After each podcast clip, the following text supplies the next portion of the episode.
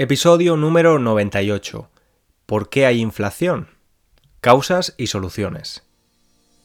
Hola estudiante, ¿cómo estás? Si estás por Europa, imagino que estarás sufriendo el calor y es que estamos pasando por una ola de calor por el viejo continente. Mañana en Londres puede que lleguemos a los 34 grados centígrados, temperatura nada habitual por aquí. Pero bueno, con calor o sin calor, estás aquí un día más mostrando compromiso con tu aprendizaje del español. Ya estamos en el episodio 98, muy cerca del número 100. Te aviso de que tengo una sorpresa preparada para ti en ese episodio. Creo que si escuchas el podcast desde el principio, desde 2019, te hará especial ilusión. Te pido el pequeño favor de valorar el podcast en la plataforma en la que lo escuches. Puedes dejar unas estrellas o escribir un comentario. También puedes contribuir a la continuidad del podcast recomendándolo a otra persona que aprenda español. Ya sabes que además de escuchar el episodio, puedes leer la transcripción de forma gratuita y usar las flashcards de vocabulario para memorizar, retener las nuevas palabras que aprendas. Solo tienes que ir a la página web www.spanishlanguagecoach.com. Por cierto, te voy a dar una idea para aprender más escuchando el podcast. Incluso si no necesitas la transcripción, puede ser una buena idea ir a la web y dejar un comentario expresando tu punto de vista sobre el episodio. Al final de la transcripción hay un espacio para escribir comentarios y siempre los leo. Algunos de ellos son muy elaborados. Es una buena forma para, después de escuchar el episodio, practicar tu expresión escrita en español y poner en práctica las palabras que no conocías. Ya sabes que es igualmente importante recibir el input en español como ser capaz de producir el idioma. Hoy voy a empezar el episodio leyéndote el mensaje de WhatsApp que me escribió mi padre el día 9 de junio. Me lo escribió un poco enfadado. Me dijo lo siguiente. Hola, buenas. ¿Te acuerdas del pan que compraste en Mercadona? Mercadona, por cierto, es una de las cadenas de supermercados más famosas en España. Unos panecillos de trigo que valían 19 céntimos Hoy 25 céntimos. Todos los días suben las cosas en el súper. Su enfado venía porque cada vez que va al supermercado se da cuenta de que algún producto ha subido de precio. Mi padre es muy observador. Otras veces nota que algún producto mantiene el mismo precio, pero se reduce en tamaño. Por ejemplo, en una caja de galletas donde antes había 30 galletas, ahora solo 25. Estoy seguro de que tú también, como mi padre, has notado un incremento generalizado de los precios en tu país. Es verdad que el caso de España es especial, ya que es uno de los países europeos con mayor inflación. Sin embargo, este incremento de los precios es un fenómeno global en los últimos meses. Hoy no solo vamos a hablar de por qué está pasando esto, también veremos si realmente la inflación es mala siempre. ¿Cuáles son las causas del fenómeno?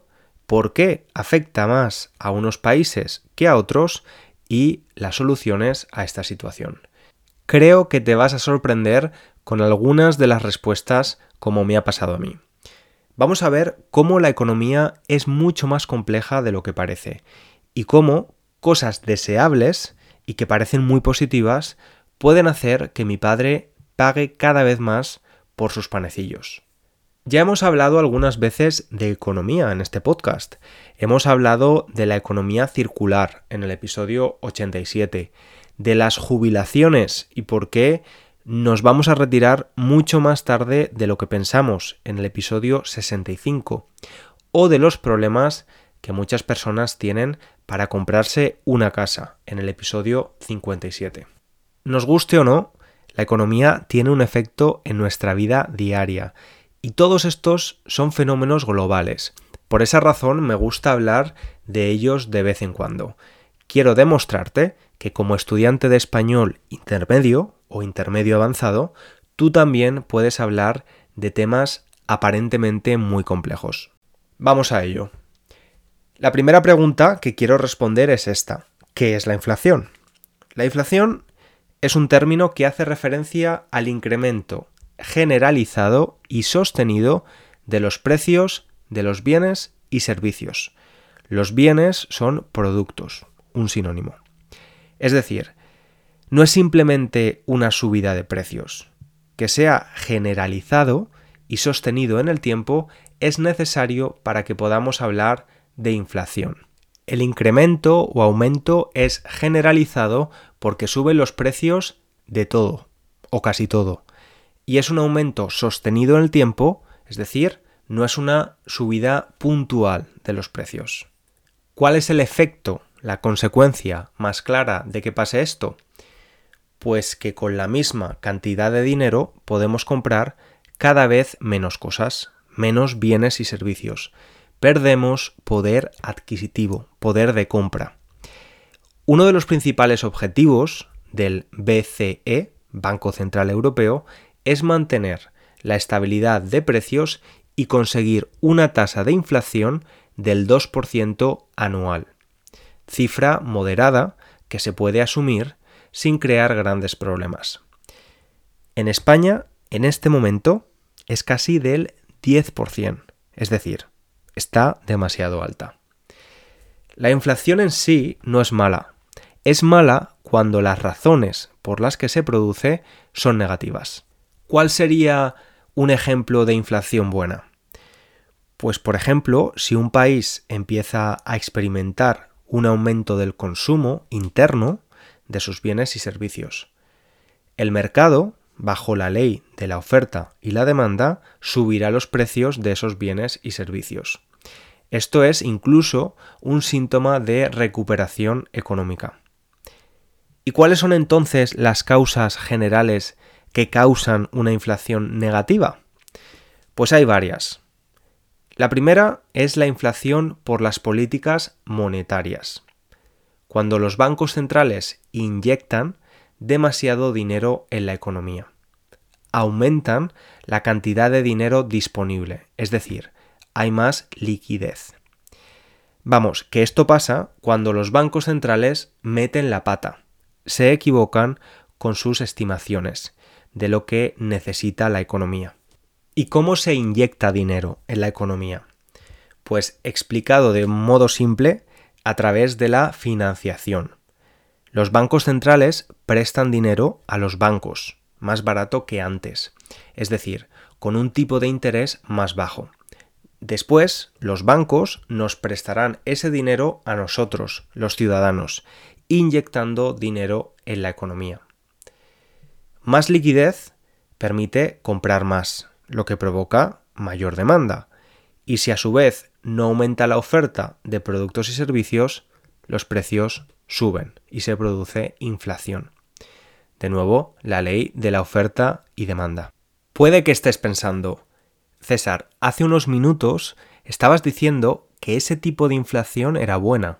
Los precios subían porque subía la demanda y que eso era inflación buena. Y yo te respondo que es verdad, pero que hay una diferencia clave.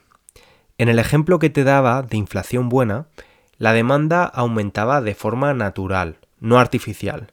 Nadie estaba manipulando la cantidad de dinero en la economía. Por cierto, desde 2010 este tipo de inflación ha sucedido cinco veces en Europa. Otra de las causas de tener una inflación alta es la inflación por costes. Ocurre cuando el precio de las materias primas aumenta. Las materias primas son los materiales que se necesitan para producir algo. Por ejemplo, la madera en el caso de la fabricación de muebles. Debido a esto, el productor incrementa sus precios para mantener su margen de beneficio y de esta manera el productor sigue ganando la misma cantidad de dinero. Pero los precios para los consumidores aumentan. La gasolina, la electricidad, el gas y el petróleo son materias primas básicas, que han subido mucho de precio. Esta tendencia venía de hace tiempo, pero la guerra en Ucrania y otros conflictos han empeorado la situación. España, de nuevo, es un caso exagerado de la subida de la electricidad. En un año, los españoles pagan un 80% más en la factura de la electricidad.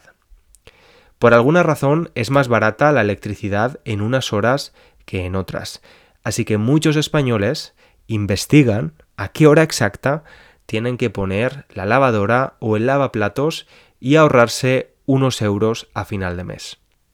Este tipo de inflación tiene relación con otro tipo de causa, la inflación generada por puja distributiva o círculo vicioso. Cuando en un país hay mucha inflación, los trabajadores piden aumentos en los salarios para aliviar los efectos de la inflación. De esta manera se genera un círculo vicioso. Las empresas que han subido los salarios a sus trabajadores suben los precios de sus productos. Para las empresas, los salarios es un coste más que se ha visto incrementado. Es un círculo vicioso, o usando una expresión en español, el pez que se muerde la cola. En los últimos meses ha habido otra razón por la que los salarios han aumentado. Y es que mucha gente ha abandonado su trabajo de forma voluntaria. Si tenemos en cuenta que nosotros, los trabajadores, somos también un recurso, recursos humanos, el hecho de que mucha gente abandone su trabajo hace que el precio por ese recurso se incremente. De nuevo, la ley de la oferta y la demanda. Si mucha gente deja el trabajo, la oferta de trabajadores se reduce y su precio aumenta. El precio de los trabajadores es ese, el salario, que se ve incrementado. ¿Y por qué los ciudadanos han renunciado a sus trabajos? Los motivos son diferentes, pero un estudio dice que el 32% es por motivos de salud mental, el 27% por razones económicas, el 26% para encontrar otra actividad distinta y el 24% por razones personales. Muchos expertos afirman que la pandemia ha hecho replantearse a muchas personas sus vidas, sus relaciones, su manera de vivir y también el trabajo, que es parte importante de esta ecuación. Otra causa es la inflación por expectativas de inflación. Este tipo de inflación es interesante, es la previsora. Sucede cuando se prevé un incremento futuro de precios bastante fuerte. Antes de que esto suceda, los precios comienzan a ajustarse para que el aumento sea gradual y no tan brusco. La última causa, más habitual, es la inflación por consumo o demanda. Si la demanda es mayor que la capacidad de producción o importación de bienes, los precios aumentan. Esto ya lo sabíamos. También puede ocurrir que suceda una crisis de oferta de ciertos productos y que la demanda sea la misma, lo que también hará que suban los precios. ¿Y qué ha pasado en el último año? Pues que han pasado las dos cosas. Durante el 2020 los ciudadanos no consumimos mucho, estábamos confinados en nuestras casas por el famoso virus y cuando los países se empezaron a abrir y empezamos a consumir, lo hicimos de manera acelerada. Además, la oferta de productos se había reducido, ya que era difícil conseguir las materias primas y, por ejemplo, muchas fábricas cerraron durante meses. De nuevo, la ley de la oferta y la demanda busca el equilibrio. En el caso de ahora, con un impulso mayor, ya que la subida de precios se produce por dos motivos, aumento de la demanda y reducción de la oferta. Ahora que ya conocemos mucho mejor las principales causas de la inflación, nos podemos preguntar, ¿por qué afecta más a unos países que a otros? Pues hay dos factores muy importantes que ayudan a que la inflación no suba demasiado.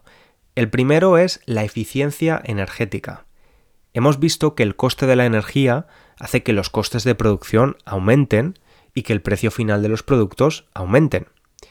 Las economías con mayor eficiencia energética notarán este efecto en menor medida, ya que podrán producir la misma cantidad usando menos recursos energéticos, es decir, con menos coste.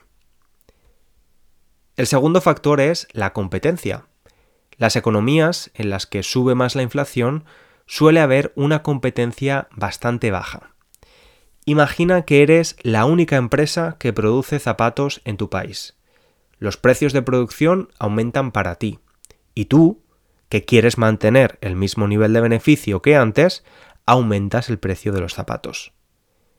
Si hay competencia y hay muchas empresas produciendo zapatos, tendrás una disposición mayor a perder parte de tu beneficio para ser más competitivo en un momento en el que los precios suben, ya que los consumidores tienen varias opciones a elegir, tienen el poder. Vale, ya sabemos cuáles son las causas y consecuencias de la inflación actual y por qué afecta más a unos países que a otros. Ahora vamos a intentar ponernos optimistas. ¿Cómo se soluciona una inflación demasiado alta? ¿Vamos a ver la luz al final del túnel pronto? Pues a ver, esta respuesta no es universal. Cada país tiene unas características que hacen que sean más necesarias unas medidas u otras. Hemos tenido inflación muy alta en el pasado, pero igual que con cualquier otro fenómeno económico, solo podemos conocer cuáles son las mejores soluciones cuando ya hemos salido del problema. Esto lo decían siempre mis profesores de economía en la universidad cuando el mundo atravesaba la crisis financiera de la década pasada. Decían, sabremos cómo salir de la crisis cuando ya estemos fuera de ella. De todos modos, estas son algunas de las medidas que proponen los expertos para solucionar la inflación. Una puede ser intervenir los mercados.